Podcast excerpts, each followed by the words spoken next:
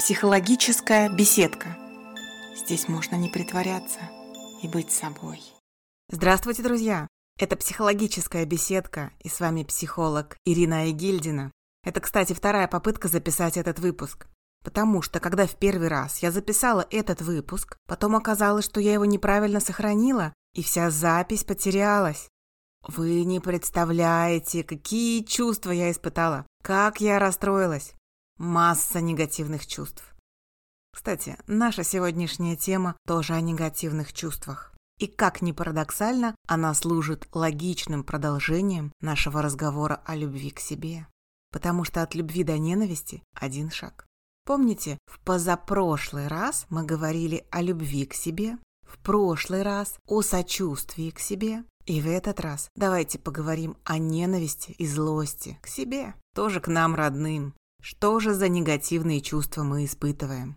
Я назвала тему «Ненависть и злость к себе», но давайте сразу договоримся, что будем подразумевать большой спектр негативных чувств к себе. Это и злость, и презрение, и раздражение на себя, и агрессия, обида на себя и любые разрушительные действия, неприятие себя, стыд, чувство собственной неполноценности, чувство собственной ущербности, ненормальности, неправильности, вот обо всем об этом сегодня поговорим.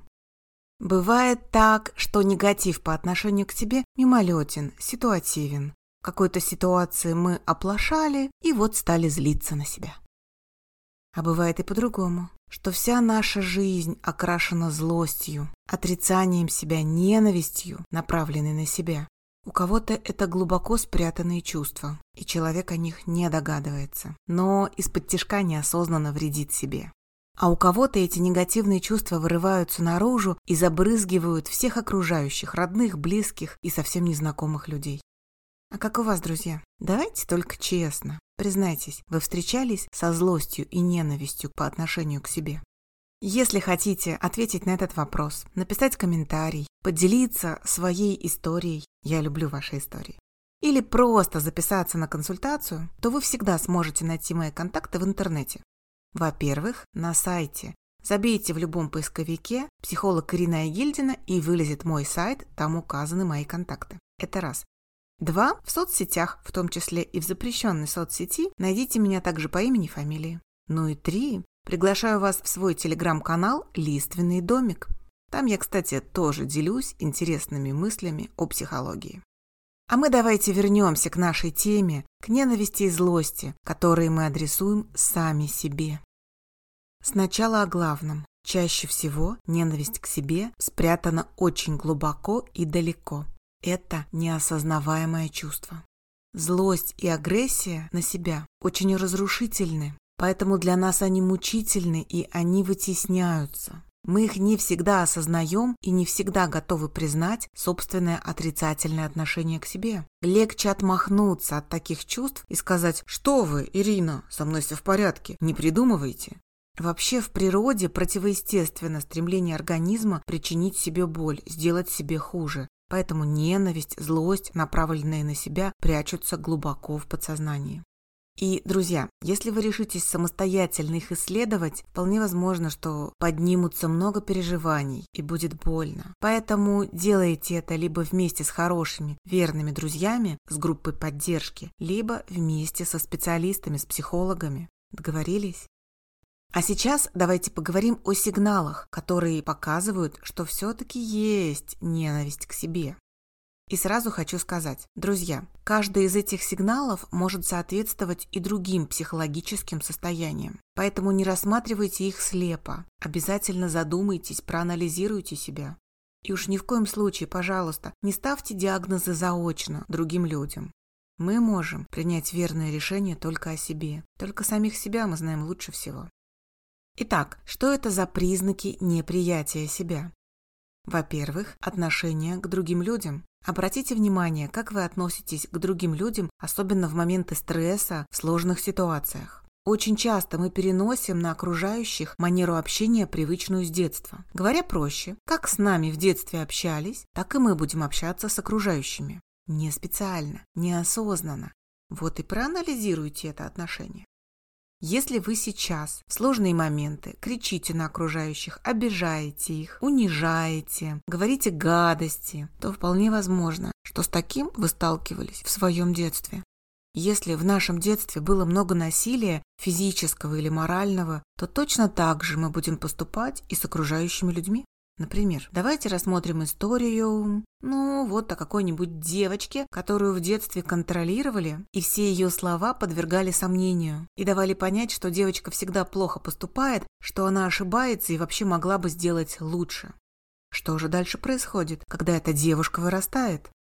В отношениях с близкими, с коллегами, с друзьями, с мужем, с собственными детьми она будет поступать точно так же неосознанно, не специально будет контролировать, будет видеть только плохое, будет видеть несовершенство.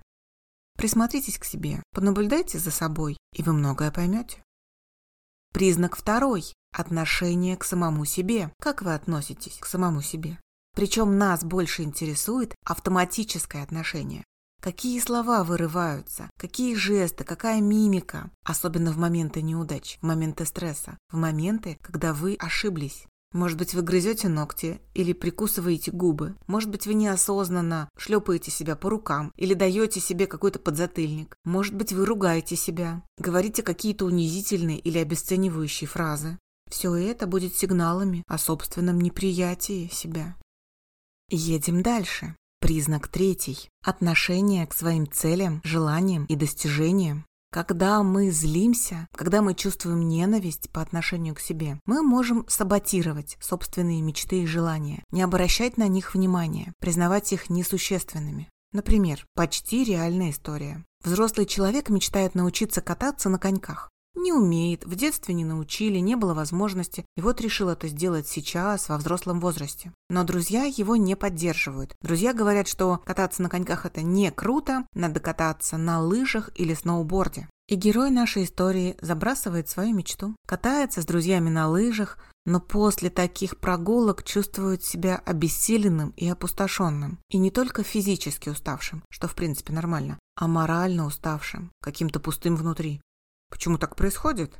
Да потому что он не свою мечту исполняет, а свою мечту забыл и забросил. Или вот еще история. Женщина, выросшая с ощущением злости и раздражения на себя, никак не может построить карьеру. Нет карьерного роста. Что-то не получается, что-то не дается. Вот смотрите, друзья, вроде бы и способная, и качественное образование получила, и всевозможные дипломы и сертификаты есть, и обаятельный, и хороший собеседник, но никак не получается. И каждый раз ей как будто бы мешают случайности и непонятные нелепые ошибки. То, когда она поедет на собеседование, забудет дома папку с портфолио. То соберется на встречу с важным клиентом и уедет на машине не по тому адресу и тоже опоздает. И прочие какие-то такие нелепые ошибки. Как вам кажется, это случайно? Или ей мешают ее внутренние убеждения о собственной недостойности, ее глубинная злость на себя? Мне почему-то кажется, что второе. Если где-то в глубине себя мы уверены, что мы плохие, недостойные, что мы не заслужили карьерных высот, то все наше поведение будет подстраиваться таким образом, чтобы доказать правильность собственных мыслей о самих себе. Будут возникать ошибки, оплошности, нелепости, мы будем что-то забывать, опаздывать, терять, только чтобы доказать самим себе, что да, мы правильно думаем о себе, мы плохие и недостойны карьерного роста. Мы недостойны этой хорошей зарплаты, мы недостойны этого хорошего рабочего места. Нет-нет, нам вот здесь в уголочке сидеть, в этой маленькой темненькой коморочке и работать от рассвета до заката. Кстати, вот именно потому, что мы отмахиваемся от своих желаний, от своих целей, в нашей жизни и появляется скука и ощущение, что мы живем не своей жизнью. А это признаки как раз злости на себя. Злости и ненависти, которых мы не признаем и прячем. Переходим к следующему признаку. Четвертый признак – саморазрушительное отношение к себе. Наказывая себя за какие-то ошибки и неудачи, мы тоже проявляем скрытую злость на себя. Иногда такое самонаказание проявляется в виде злых слов, обзывательств, которыми мы себя награждаем. А иногда в виде пагубных привычек. Тяга к алкоголю, к наркотикам, переедание, ограничивание себя во сне, какой-то вредящий себе режим дня. А могут быть еще и телесные наказания, нанесение себе каких-то мелких порезов и так далее. О, а еще бывает одобряемое в обществе самонаказание, когда мы наказываем себя тяжелой работой, становимся трудоголиками. Например, при наличии всех возможностей мы выбираем ту работу, до которой тяжело и долго добираться. Или там невыносимые условия труда, или очень маленькая зарплата, или мы сами себя там оставляем на переработке, или же вообще берем работу на дом. Да, трудоголизм в обществе одобряется, но иногда он может быть сигналом о негативном отношении к себе. Вот так. А мы переходим к пятому признаку – отношение к своему телу и здоровью. Если мы злимся на себя, если мы не принимаем себя, то мы перестаем следить за своим здоровьем. Годами, например, не лечим больные зубы или откладываем поход к врачу. Забываем про гигиену, про внешность, про уход за собой. Не покупаем себе новую одежду, считаем себя недостойными. Относимся к болезни как к чему-то, что мы заслужили за какие-то свои ошибки. Это тоже признаки неприятия себя. Шестой признак сильная патологическая привязанность к некоторым людям. Нам как будто бы бывает необходим костыль, как будто бы мы не можем жить самостоятельно. Нам всегда надо опираться на других людей. Если в детстве не удалось получить одобрение и принятие со стороны родителей, то такому человеку сложно быть самостоятельным. Сложно принимать самостоятельные решения. Всем поведением такого человека руководит жажда одобрения. И, кстати, такой человек легко попадает в зависимость. Таким человеком легче манипулировать. Как будто бы внутри сидит убеждение, что я вот такой вот сам по себе не имею права на существование. Я не имею права быть самостоятельным. Мне надо постоянно быть с кем-то. Мне надо, чтобы меня поддерживали. Мне надо, чтобы за меня принимали решения. И это тоже скрытый негатив, скрытое отрицание самого себя. Вот эти шесть признаков. Давайте я их быстренько еще раз перечислю. Негативное отношение к другим людям. Негативное отношение к самому себе. Отрицание своих целей, желаний и достижений. Саморазрушение себя. Негативное отношение к своему телу и здоровью. Патологическая привязанность к некоторым людям. Еще раз повторюсь, эти признаки могут соответствовать и другим психологическим состояниям, могут быть вызваны другими причинами. Очень важно вместе с анализом этих признаков анализировать и собственные мысли, собственные внутренние установки.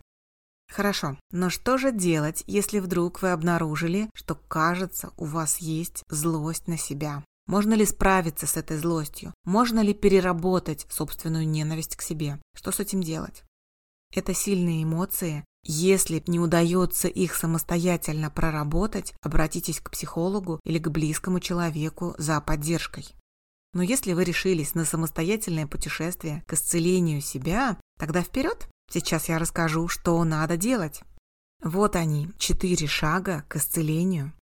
Первый шаг – осознавание. Откуда берется ваше плохое отношение к себе? У кого вы научились относиться к себе плохо? Подсказкой может стать наблюдение за собой, за тем, как вы относитесь к другим, с критикой, с агрессией. Это поможет понять, как к вам относились.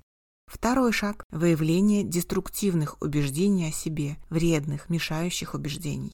Вы пишете на листочке фразы «Я ненавижу себя за», «Я злюсь на себя потому что» и прочие негативные представления о себе. Третий шаг – анализ представлений о себе. Подумайте, пожалуйста, подумайте и проанализируйте. Все, что вы записали о себе, это правда или ложь? Это действительно реальность или вы это преувеличиваете? Вы действительно заслужили эту ненависть? А может быть нет? Может быть, ваши представления о себе устарели? Может быть, вас научили так думать о себе в детстве? Но сейчас вы выросли, стали другим человеком, и, может быть, пора научиться относиться к себе по-другому, по-доброму? Шаг четвертый – приобретение новых представлений о себе. Да, уверена, что вы знаете, что научиться вот так просто по щелчку пальцев Научиться чему-то новому не получится. Невозможно за 15 минут научиться к себе относиться по-доброму, с любовью, с заботой. Это процесс, это дорога. Бывает, что мы настолько привыкаем втаптывать себя в грязь, что даже не понимаем, как это – относиться к себе по-доброму. Это просто какие-то непонятные слова.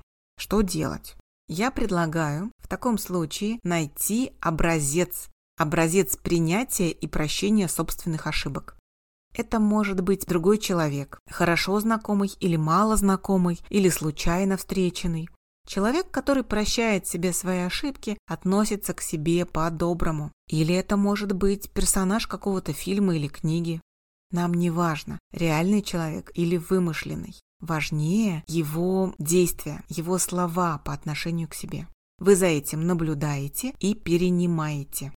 Мы люди, социальные животные и многому учимся через подражание. Этот принцип работает и в психологии. Подражая другим людям, например, заботиться о себе, мы тоже учимся заботиться о себе, относиться к себе с участием, добротой и искренностью. Попробуйте, и через месяц-другой вы заметите изменения. Друзья, ну а наша передача близится к завершению.